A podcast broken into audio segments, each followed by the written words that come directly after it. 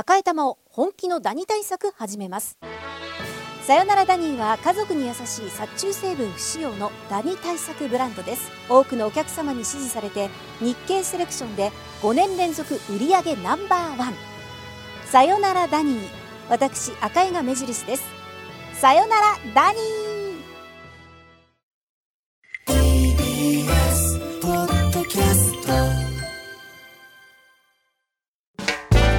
発信型ニュースプロジェクト。荻上チキ。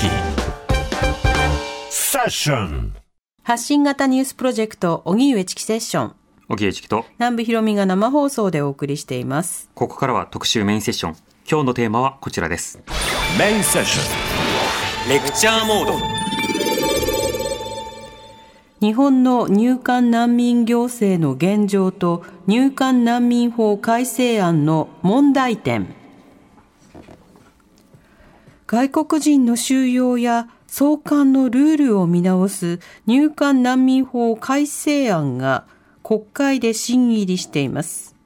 この法案は2021年に一度提出されたものの骨格を維持していて難民申請の上限を原則2回に限定したり、強制送還を拒んだ場合は刑事罰の対象とするなどの内容に当事者や支援者を中心に反発の声が高まっています。野党からの反発を受け、与党側は昨日行われた与野党4党の実務者協議で修正案を提示。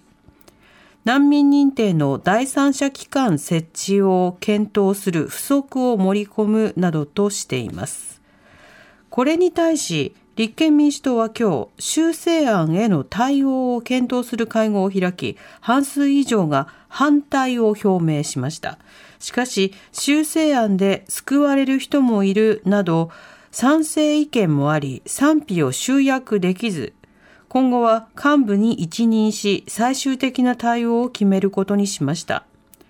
与党は立憲民主党が修正案に応じない場合、日本維新の会の修正要求のみを反映し、衆議院法務委員会で週内の採決を目指しています。今日は改めて日本の入管難民行政の現状を知った上で、この法案のどこに問題があるのか、そして今求められる議論とは何なのか、専門家にレクチャーをしていただきます。では本日のゲストをご紹介します。リモートでご出演いただきます。弁護士の大橋武さんです。よろしくお願いいたします。よろしくお願いします。はい、お願いします。さて、大橋さんに早速伺っていきたいんですが、この入管難民法、今もこの法律はありますが、これどういった法律なんでしょうか？あの、もともとはその出入国管理令っていう法律だったんで、つまりその外国人のかんあの出入国の管理のための法律だったんですが、うんはい、日本が入管、あの、難民条約に加入したときに、その難民認定の手続きについてもここに付け加わったんですね。うん、それでその出入国管理及び難民認定法という法律になっています。うんこれあの出入国を管理するということとそれから難民への対応ちょっとこうセクションが違うようにも思うんですが一つの法律になっているんですね。そうなんですね。あのまあ、関係、間違いなく関係はしてるんですけれども、はい、その、なんていうか、必ずしも同じ方向で関係してるとは限らないというか、うんうん、その、そこが大変、あの、難しいところで、えーしかもその日本、あの他の国だったら移民法っていう外国人を受け入れる法律がまあ別にあったりするんだけど、日本はその移民政策を取ってないということだから、うん、入管法って結構その管理、まあさっきも申し上げたけど、管理する、あの期限を決めて日本にいてもらって、もう期限が終わったら帰ってもらう。はい、あの帰らなかったら強制送還する。あの、それに従わない人を、その取り締まり、あの、拘束するようなあの法律なもんですから、でそれをあの司ってるのが入管庁なんですね。だから、そのいわば国境のを厳しくあのする役所なので、そのところがその、えー、っと難民を保護する仕事をその付け加わられてるっていうのは、はい、本当を言うとちょっと矛盾があります。うんなるほど。実際その難民認定率は日本が低いということをたびたび指摘されています。日本は難民条約に加入していますがこの難民申請の認定率どれくらいなんでしょうか？あの、まあ、認定率っていうのは実は結構 あの国によって制度が違うので一概に言いにくいんだけど日本で難民申請した人が最終的にどれぐらい難民としてあの受け入れられているかっていうと、まあ1%前後がずっと推移していると思います。うん、はいこれ、あの決して高い数字ではないというふうに思いますが、この数字について大橋さんはどうお感じになってますか？あの、比較で言ったら他の国と比べて大変低いです。もう、その何十パーセント、あの、桁が違いますね。桁が違う。他の国、えー、国によってはもう50%以上の国もありますし、もちろんその申請した人が全員難民とは限らないし、だからこそ審査をするわけだけれども、でもその99%を認めないっていう、あの国はそう、あの、例えばヨーロッパの国でないと思います。存在しないなるほど。これは、この数字の時間、例えばたまたま日本に来る方は虚偽の申告が多く、海外はそうではないのだというような数字では決してないんですか？あの、そそういう事情が、あの、起きる原因がちょっと思いつかないんですね。で、例えば私はトルコ来たから来たクルド人の人たちとたくさん接することが多いんだけど、彼らなんかはその、例えば自分の家族、兄とかですね、はい、おじさんとかがヨーロッパで認定されてるとかいう人はもう結構いるわけなんです。同じような活動をして、いろんな国に逃げていったけれども、自分は日本に来た、あの他の国に逃げた人はヨーロッパでも認定されてるっていう人が結構いるわけです。はい、であるいは日本で認められない人が実は他の国に受け入れられてるっていうケースすらあるんです。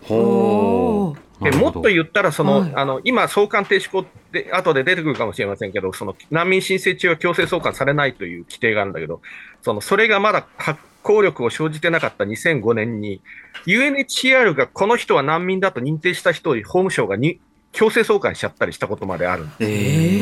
ー、だからその日本に難民がいないっていうふうに言ってるのは、法務省はずっと言い続けてるけども、他の国際機関や他の認定機関とのけんあの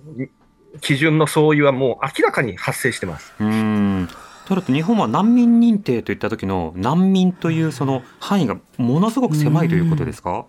あの、条文は同じなんですよ。条文は同じなんですけれども、いろんな方法を工夫をして、狭く狭くしているし、その、こちらが証拠だと思って出したものを証拠として偽造じゃないかとか、あの、はい、言い募ったり、最終的に本物だと認められても、その程度ではまだ迫害と認めないと言ったり、あの、本当に難しい、あの、ハードルを一生懸命作っていらっしゃいます。うん、なるほど。あの条文は同じだという話がありました。あの、もともとの条文というのはどういったものなんでしょうか？あのまず迫害っていう言葉があって、その迫害を受ける恐れがある。そういうその恐怖を持ってる。しかもそれは思い込みじゃなくて十分な理由があるっていう人たち。でしかもその難民条約はその迫害の理由を一応5つに分類していて、はい、その人種、国籍、宗教、政治的意見、それから特定の社会的集団に属するっていうことを言ってるんです。で、特定の社会的集団ってちょっとすぐには分かりにくいかもしれないけれども、最近よく使われているのはその LGBTQ の人とか、はい、そういう人はそこに含まれ、あの、そういう類型なんだっていうふうに言われてますね。なるほど。まあ、いろいろなそのマイノリティであること、あるいはそのマイノリティをその国が例えば迫害するような国であるということがもう分かるというようなこと、まあ、例えばいくつかの国では性的マイノリティに対して、まあ、死刑を含む懲罰を与える国もありますけれども、そうした場合も迫害ということにはなるわけですか？そうです。あの、まさにそういう場合には、その社会的集団に属することによって、迫害を受ける恐れがあるんだっていうふうに認められています。でそれもだから、最近まではそのあの LGBTQ を理由とするっていうのは、その難民の理由に当たらないっていうのがまた 法務省の見解だ、最近それがようやく緩んだんですけれども、そこもまた一つのハードルだったわけです。なるほど。これあの条文は、まあ、極めて分かりやすく迫害を受ける恐れのある。でその迫害の中身というのは先ほど挙げた5つなんだという話ありましたがあの先ほど少し大橋さんの説明の中で気になったのがいろいろ工夫することによって法務省は難民の認定を狭めてる。法務省はどんな工夫をしてるんですか？あの、例えば私がそのの依頼者で、えー、っと、トルコに帰って、あの、日本にいたこと、間の民族活動の写真とかを、うんうん、あの、うっかり持ったまんまっていうか、本人は認識がなかったんだけど、カバンに持って帰って、それで逮捕されて、はい、あのー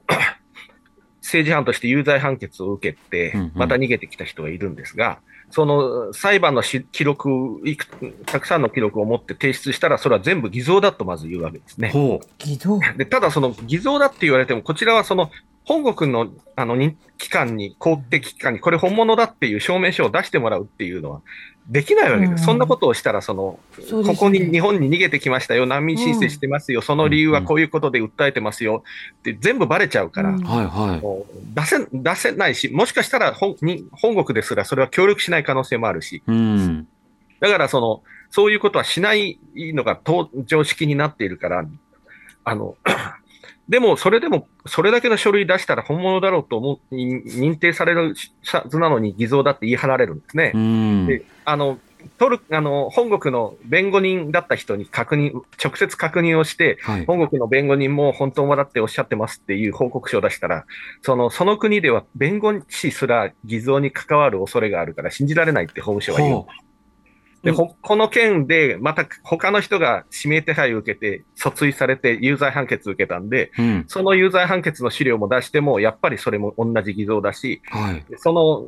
有罪、別途にの弁護士ですよ。その弁護士にまた別に確認を取って本物ですって書類を、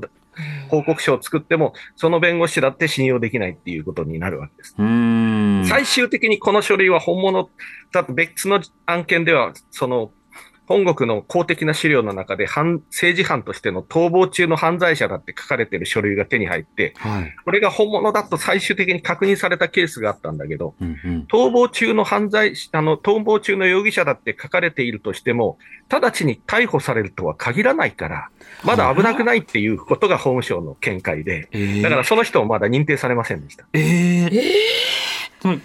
文書が偽造でないというふうに言っても、いやいや、まだまだ危険じゃないでしょってなる。そうそう、例えば日本で逃亡中の逃亡中の容疑者だというふうに私、されちゃってるんですって人に私、相談を受けたら、あなたはもうつか、見つかったら逮捕されるよって当然言うと思うんだけど、うん、その難民申請者に関しては、法務省は、で、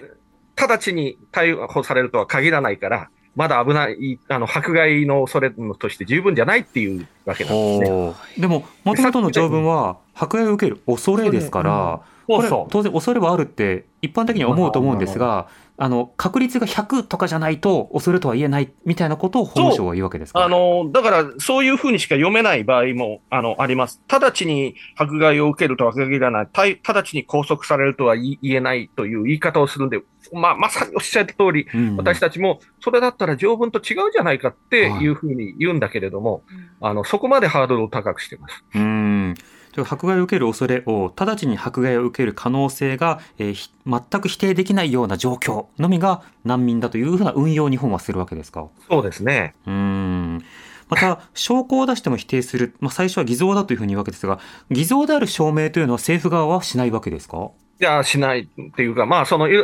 多少、最初、例えば、形式において問題があるとか、い。う気はされたことあるんだけど、はい、さっき申し上げたように、その他の案別の案件と関連して、またその、あの、なんていうか、もともとの書類が引用された別の事件の刑事書類が、裁判書類が手に入ったとかだったら、普通だったら、これは、しょうがない事実だろうなって思うと思うんだけども、はいそれを眼鏡に否認し続ける。だから公的な証明でも見せない限りは認めないんですかね。でも公的な証明なんて、迫害に関して入手できるなんて普通ないわけなんですね。うそうですね。むしろその公的な証明に、まあ、協力するような国でないところから逃げている、あるいはそうしたところに居場所を伝えることが危ないから逃げているという方が多い中で、あのいや相手政府の公的な証明というものを適切にしましょうということを求めること自体、これ、難民条約の理念に反してしまうわけですよね。そうです。で、それどころか、以前、その、いろいろ難民申請者が提出した書類を、これは偽造に違いないからって言って、本国に持ってって、はいそれでその本国の検察庁とかに見せて、これ、本物ですか、偽造ですかっていう調査をしたことがあるんです、法務省はね。そうすると、誰が難民申請者かって全部ばれちゃって、うん、それでそのどういう主張してるかまで全部ばれちゃって、えそれで大問題、そのそれは UNHCR もそういうやり方は絶対だめだと、難民申請者の,、あの危険を高めるからやっちゃいけないことだってすごい批判したこともあったんですけれども、でさっきその逃亡中の容疑者と書かれている書類が本物だと認められたっていうのは、その時にそういう不当なやり方をして、なおかつ相手がそれは本物ですって認めた書類があったんです、一つ。はい、でも、そういう調査に基づいて本物だと認められたにもかかわらず難民として認定しなかったあつまり例えばその弁護人とか当事者が用意したわけではなくそうしたやり取りの中でいろんなものがいややっぱりこれは難民じゃないかっていうものが出てきても認めなかった認めなかったんです。じゃあ何のために調査に行ったのかさっぱりわかる。嫌がらせのために調査に行ったようなものでして。うんなるほど。こうしたようなその運用というものが積もり積もって積み重なって難民認定率が低いというような話があります。この難民認定率のハードルが極めて高い上に、この難民申請している方々というのはどういった暮らしの状況が続くことになるんでしょうか？まあ、あの、最初から実はその空港で入るときに入れてくれなくて、上陸許可させてくれなくて、そのまま収容所に入れられちゃう人たちもいるんです。そのまま。はい、空港から直接に。で、幸いにも入れた上で、その在留資格を持って難民申請してると、一応在留資格が継続するんだけれども、はい、一旦その認定、不認定が決まりましたとなると、その在留資格が打ち切られて、もう一回新しい資料が手に入ったからとか、もっと本国の状況が悪くなったからとか言って、もう一回2回目の難民申請をしても、在留資格は更新してくれなくなるんですね。あの、もしかしたら、あの、マイスモールランドっていう映画、はい。ご覧になりあれはそれを描いてるものなんです。つまり、目の前で在留資格、これでもう打ち切りだからって言われちゃう。だから、その初めから在留資格のない人たちもいれば、空港で私は難民申請者だって言うと収容所に入れちゃう人たちもいれ行ってもいれば、その、後から在留資格を失わされちゃう人たちもいるわけですね。で、その、そういう人たちは仮放免になってる場合もあれば、仮放免っていうのは、つまり、その刑事でいう保釈みたいな制度で、えー、その暫定的に自由にする、しておく。しかし大変、あの、自由が制限されてるんですけれども、うそういう状態で難民申請を続けている人もいれば、場合によっては収容所に入れられたままで審査を受けている人もいます。この収容所、まず収容されるということと、それに加えて長期収容であること、そしてその収容の中で、まあ、非人道的な取り扱いを受けることなど、いろいろと今問題となっています。この入管施設の問題についてはどうお感じになりますか？あのー、正直、さっき一番最初に出てきた通り、入管っていうのは、その、えっ、ー、と、在留の許可を受けてない人を帰ってもらうための役所なので、はい、彼らはその、あの、そういうことを第一義的に考えてらっしゃるようで、うん、でしかもその、えっ、ー、と、すごい問題なのは、その、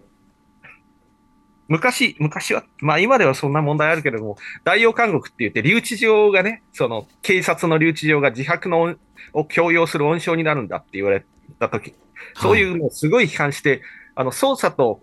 交流っていう、あの、留置の施設、担当は別にしようっていう分離をせめて行ったんですよね。うんうん、ところが入管施設っていうのはもう全体としてもう帰ってもらうための努力をし続けてるわけ。はい。だから、その、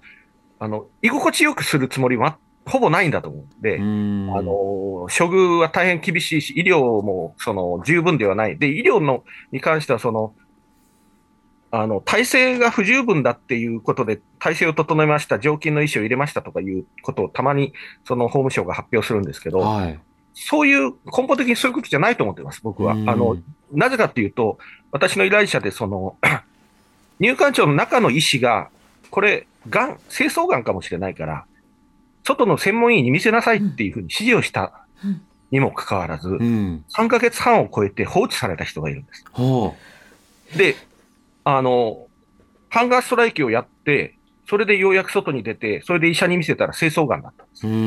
緊急手術をして、片方取りました。うんあの、これって考えたら、外の病院に連れていくことについて、医者が足りる足りないなんて全く関係ないわけです。そうですね。単単に放置してたんです。うんうん、だからそういう、こう、何か、あの、処遇を十分にやってしまったら、その、いつくんじゃないか。このまま居心地よくいられたら大変だということで、あの、居づらくしてるんじゃないかというぐらいひどいことがあります。だからその例の三島さんの件なんかも、はい、なんか帰らなきゃいけない立場であることを分からせるために、外に解放を却下するとかいう記載があったらしいし、えー、あの医療の放置っていうのも、そういうことの表れなんじゃないかと私は考えています。うん要はその全体的にもうほぼ事実上の拷問のような仕方で、交流し続け、医療を与えず、不十分な状況に置き続けるということになるわけですか？そうです、帰る帰らせるために。うんこれ、入管施設の長期収容も問題になっていますが、一方で、まあ、最近ではコロナということもあって、仮放免というような対応も増えてはいるんですが、この仮放免の課題、仮放免の実態という点はいかがでしょうか？うん、だからもう仮放免っていうのは、その、あの、必要もなく県から出ちゃ出ることにも許可を要求するしっていうことで、大変あの社会保障も受けられませんし、うん、あの問題がありますね、しかもそれだけじゃなくて、そのどんどんそれを厳しくしてるんですね、入管庁は、はい、あの。働けないっていうのも、実は法律に書いてあるわけじゃなくて、2015年から仮放免の条件に働いちゃいけないって入管庁がそういう条件をつけ始めたんです。で、その条件違反すると、もう収容、再収容だよっていうことで。うんだから、あの、か、必ずしも法律に書いてあるわけじゃないんです。ええでそれをあのどんどん厳しくしてるわけですね、入管庁。それは行政の裁量という判断なんですか？まあ、裁量判断だということでしていらっしゃいますけれども、それはその、生きていけないような条件を、あの付与つけるなんていうのは、それを私から見たらおかしいと思っていますし、えー、あの全体としてどうじゃあ難民申請をして審査を受ける権利があるけれども、どうあの生きどうやって生存するかはあなたので考えてください。働いちゃいけないし、社会保障も受けさせませんっていうのは、その政策全体としてあの、おかしくなってると思います。うんまあ、そうした中で仮放免された方もちょあの県をまたいだ移動などできないしそしてあの働くこともできないのでそうすると収入がないままあの生きていくことが難しいわけですよね。うん、そうなった時には、まあ、家族とか周りのサポートを受けてなんとか生活をする、まあ、そうしたようなサポートをしている団体が、まあ、存在しているからこそ今なんとかなっているのはなってないんだけれども、生きてはいるという状況になっているわけです。で。そこで、え今回入管法の改定案が出されて、これを国会でま審議するということになっているわけです。今国会で審議しているわけですが、今回の入管法、出された内容、この内容については大橋さん、どういったものだと感じてますか？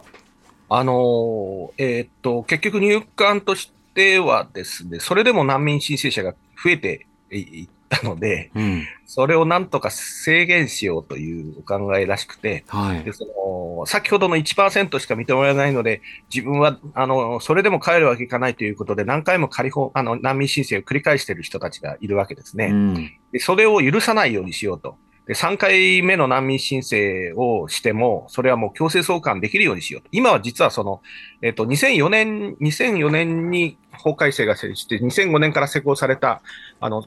難民申請中、難民申請の審査を受けている間は強制送還をしないようにしようという規定があるんですね。うん、あのこれはすごい当時、あの、あるきっかけで、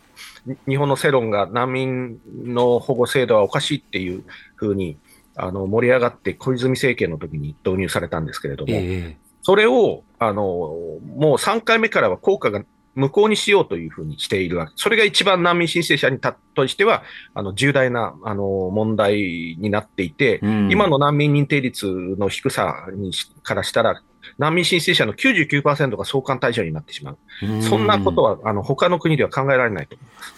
はあ、あのしかもその審査のあり方が例えばあの裁判資料を出しました。あそれ偽造だから認めません。はい1回終了とかなって。なんとかの資料を見つけて、うん、例えば弁護人の現地の弁護人の証言取ってきました。2回目の審査。あはいダメです。だって嘘ついてるかもしれない。却下。で本国に確認して本国はいやいやいやそんなこと問題ないですよっていうふうに、まあ、例えばすっとぼけて。そしたらスリーアウトで返される可能性もあるわけですかそうですね。ありますね。僕のままさにその6回目の申請をしてる人がいるんだけど、6回目、はい6回同じことを繰り返してるわけじゃなくて、その、日本で、その、活、民族的な活動を続けてるから、どんどん新しく危険なことが発生したりしてるから、その都度申請してるだけなのに、うん、もう6回目は何かその乱用的申請だって決めつけたような、あの、説明をするんですよね、入管庁はね。はあ、乱用的。はい、乱用していると。こんなに何回も申請、うん、こちらが法務省が認めないにもかかわらず何回も申請するのは乱用なんだっていうわけです。でもこちらからしたら、まさにおっしゃるように、その、あの、あまりにも厳しい不認定を乱用してるし、その、うんうん、そうです、そうです。うん、じ同じ理由じゃないのに申請してるのをなん全部10パッキットからけに2回目だ、3回目だっていうのもおかしいと思います。うん例えばあのそれこそ例えば香港とかイランとか最近日本でもよく報じられますけれどもあの国の情勢がどんどん変わっているので、うんうん、あの最初申請した時よりもどんどん悪化しているということは当然起こり得るわけですよね。でそのために今これだけ悪化しましたさらに悪化しました。で当然ながらその逃れている方もあのやっぱりその国を変えたいからということで抗議活動をする。これも一つの人権ですがそうした抗議活動をすることによってより危険性が増すがそういったようなことを言っても伝わらないわけですか？そうですね、確かに。だから、あの本当にこう真摯に政治的見解を持っている人が日本で活動したことでまた危険になったりしてる、うん、それが新しい自由になったりしてるし、はい、もっと言ったら、その最近多いのが、SNS の中で、そのえー、っとに自分、自国の政府にあの反あの批判的なメディアのニュースを、自分のフェイスブックに引用するだけで、はい、これだけで、その、当局、本国の当局がそれを把握して、裁判を起こしたりしてるわけです。はい、でそうそういうことも起きてるのに、2回目、3回目とかいう、まあ、もともと認定すれば、もともと認定がもっと適正化すれば、そんなに問題はないと思いますけど、うん、それをこういうふうに、その、あまりにも認めない厳しいやり方の中で、えー、3回目はもうアウトっていうのはおかしいと思う。危険すぎると思います。うんそれこそ日本はまあ自由主義の国だということを主張していて、自由主義ではない国に対して批判をする。まあ、そのために連携しようということを言っているわけですね。で、一方で最近ですと中国をはじめとしていくつかの国が、あの、今大橋さんがおっしゃったように、あの、ツイッターとかフェイスブックなどで政治的なことをツイートしたり共有するだけで国に帰ったら捕まるというようなことが実際に起きている。だとするならば、そうしたような国に対して抗議をするという観点と人道を守る観点から、当然ながらやっぱりそうした行動というのも人権であり、それを侵害することは許さないのだという立場が、まあ、一貫している立場だとは思うんですが、少なくとも法務省の対応はそういった対応は取ってないということですか？もう、あの、法務省の対応、あの、これはあんまり僕の守備範囲じゃないけれども、そんな、法務省の言うことをやってると、その日本の国際的地位が大丈夫なのかというふうに、例えばその、中国に対して、そのカナダが中心になって恣意的な拘束だとい。うふうに批判をするような声明を出したことがあったんだけど、恣意的な拘束って入管がやってるのと同じなようなことで、それをあんなこと、大丈夫な、矛盾したことになり、日本での内部でや、国内でやってることと矛盾しないのか、まさにおっしゃる通り、その他の国の人権状況を批判するんだったら、それなりに、あの、筋の通った形じゃないとまずいと思うんですけどね。うん、なるほど。今回の入管難民法の改定の一つの問題が、この上限を設けるというようなことでした。えー、これについて、えー、様々なリスナーの方からの意見も来ていますが、やっぱり上限はおかしい。ちなみに、大橋さん、上限を設けている国というのは他にあるんですか？あの、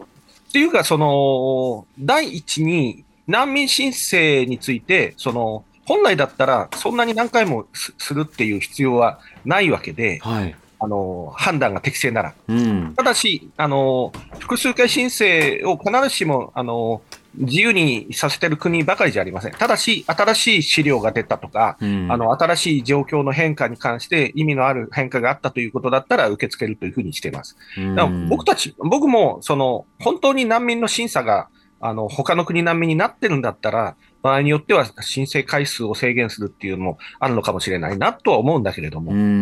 あの、もう一律2回、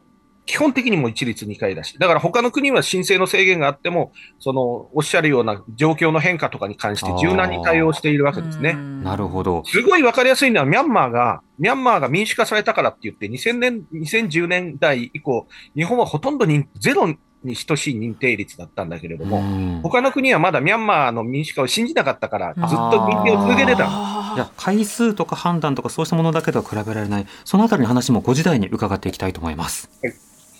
TBS Radio 905-954発信型ニュースプロジェクトセッション時刻は5時になりました。荻上チキセッション。今日の特集メインセッションは日本の入管難民行政の現状と入管難民法改正案の問題点。えー、リモートで弁護士の大橋武さんにお話を伺っています。大橋さん、引き続きよろしくお願いいたします。あすみません。あの、はい。ありがとうございます。はい、お願いします。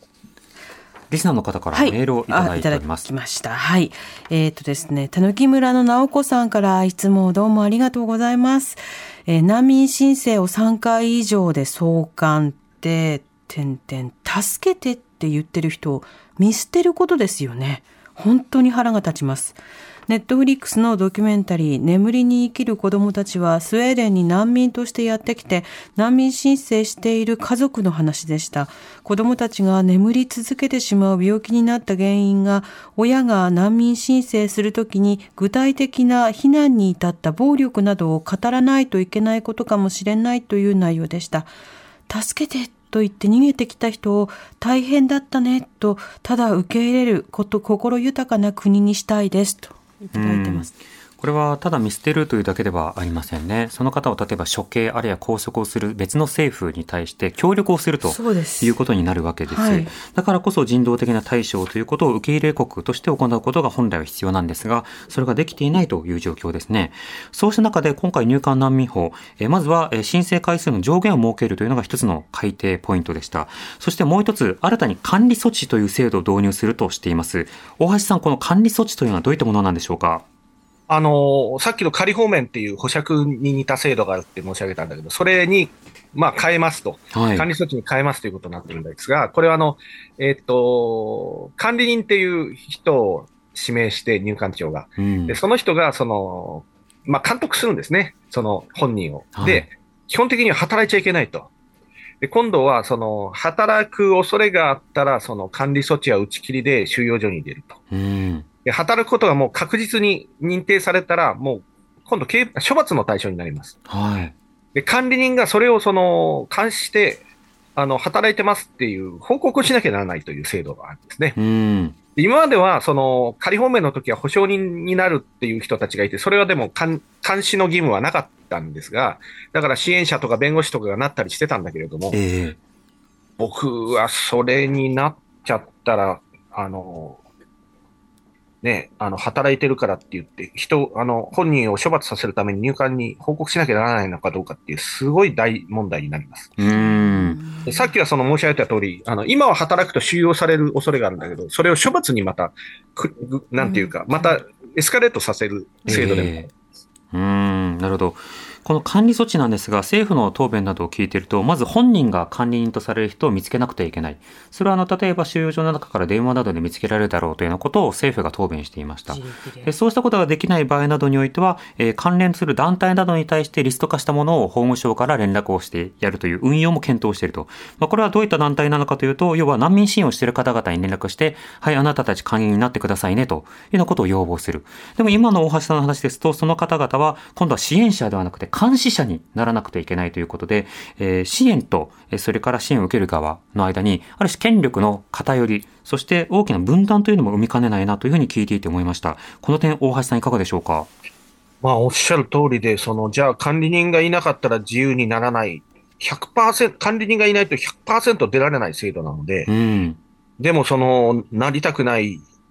ですよね。もう、それが本当にどういうふうになるのか、僕も想像がつかないです。うん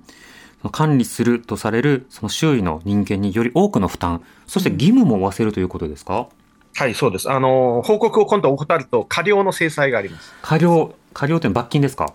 あ、まあ、罰金みたいなやつですね。うん。例えば、ペナルティーもつくということで、でね、ということは、報告義務という作業も増え、そして場合によっては罰金、まあ、お金を取られるということもあって、いいこと一個もないですね。そうですね。で、まあ、おそらくだからそういうふうな、その、そういう制裁を受けた人は、仮人に次はなれなかったりすると、どんどんなり手がいなくなっていったりするかもしれないですね。うんこれは例えば支援者や支援団体に対する、なんでしょう、まあ、嫌がらせと言ったら言葉が強いかもしれませんが、うそうしたものに対して、こう、遠ざけるような政策ということになりませんか？まあ、結果としてはそうなると思います。思い思うし、僕もだから、あの、管理人にならないかもしれません。あの、ただ入管庁は、その、そういうのをあまりなんていうか、シリアスに感じていないのかもしれないんですね。そういうその、あの、監視するっていうこと自体を普通の感じに考えている可能性があって、今、毎回毎回、仮放免っていうのも定期的に出頭して、あの、延長してもらわなきゃならないんだけど、その都度あなたはどうやって生活してるのか、働いてないのか、その、もう、その約束を破ったら収容するよみたいな、ちょっと怖がらせたりするような発言をしばしばしたりしてるらしいんですけども、それをうん、それぐらいやればいいじゃないかというような軽い感じなのかもしれないですね。ちょっと、あの、共有できないかん気持ちがあります。なるほど。なんでしょう、こう、民間軍事組織を雇う、まあ、軍みたいな格好で、人権侵害をもう一つちょっとアウトリーチするぐらいの感覚なんですかね。はい、そうかもしれません。うん。こうした管理措置、まあ、あるいはその罰則がつくということ、そして上限がつくことなど、いろんな論点が注目をされますが、大橋さんはこのほか、この改定案の問題点、あの疑問に感じる点、いかがですか？うん、そう、あのー、あんまり言われてないんだけど、その、いい点ということで、補完的保護制度を作るみたいな、はい、あの宣伝を入管がするんだけれども、ええ、あのそれでウクライナの人たちみたいな紛争避難民を助けるんだと、うん、あれもね、要件が厳しいんです、とても、他の国に比べて、はい、迫害の恐れっていうふうになってて、うんうん、他の国はそう迫害の迫害の恐れだとほとんど難民と変わらないんですね。変わらないですね。うんだから、その他の国は、あの例えばヨーロッ EU の基準はそう迫害という言葉を使わない、難民とは違うから、うんうん、あのハームっていう、あのいやもうちょっと英語が下手で申し訳ない、あの日本語で言うと損害とか危害とか翻訳していますけれども、はい、そういうの恐れがある人は助けるんだということで、紛争からの避難民は明確にその一つの例として上がってるんですね。うん、迫害の恐れっていう要件で補完的保護を作っちゃうと、またあの入管庁があのなんていうかな、思うままに厳しい条件あの運用したりする恐れもあって、本当にウクライナの人たち大丈夫なのかっていう気が僕はしてってしょうがないんですね。うんしかもあの今の条件というのはほぼ難民のことを指しており、また例えばそうした難民に当たらないかもしれないけど保護したいという方に対しては、例えばその、えー、在留特別許可であるとか、いろんな仕方で今でも保護しようと思えばできるはずだと思うんですが、この点いかがでしょうか？あそうなんです。だから逆に今難民申請の中で、その難民と認めなくても在留特別許可ができる制度っていうのがあるんだけれども、はい、あの逆にそれやめちゃうんです。その難民申請は難民か補完的保護か、えー、そのはっきりした条件の場合しか認定、保護しないということになっていて、うんえっと、在留特別許その難民申請をする都度、今は在留特別許可の必要性の判断を、相当性の判断をすることになってるんだけど、それは制度的にはやめることになってます。えー、だからあ、もう逆に今までより保護の範囲が狭まるんじゃないかというふうに、あのシミュレーションの中では、私たち弁護士の団体ではそのように考えています。うん実施するこれ、外国人排除法、どのような格好に変えられるということになるかと思うんですが、国会の様子というのは、大橋さん、今、どう見てますか？うん、だから悩ましいんですけどね。だから本当はもちろん廃案にしたい。あるいはもっと言ったら、その本来はその難民の認定をそのする、あの、第三者機関を設けて、うん、も、それがちゃんとして機能するんだったら、難民申請の回数ををどうするかっていうのも、その期間に委ねて、ある程度の制約もあるかもしれないとか考えるんだけども、そういう積極的なあの動きのない。まま、なので、廃案にしてもらいたいと思うんですが、えー、あのー、もうこれはもう皆さん、世論の力以外ないので、ぜひ皆さん声を上げていただきたいと思うし、これはだからその、あの、党派の問題じゃなく、さっきも申し上げたように、そ今、さっき一番最初に言った難民申請中は送還されないっていう規定は、あの、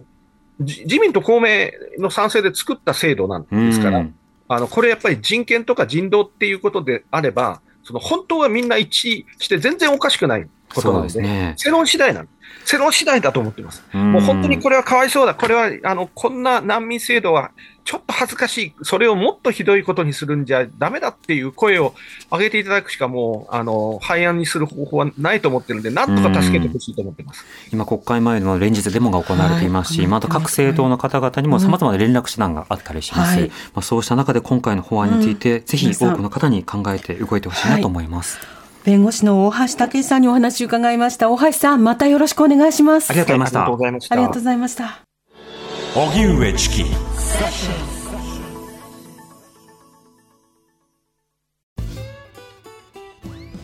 パンサー向井のフラット木曜日のパートナーを担当する横澤夏子です。バタバタする朝をワクワクする朝に変えられるように頑張ります。パンサー向井のフラットは月曜から木曜朝8時30分から。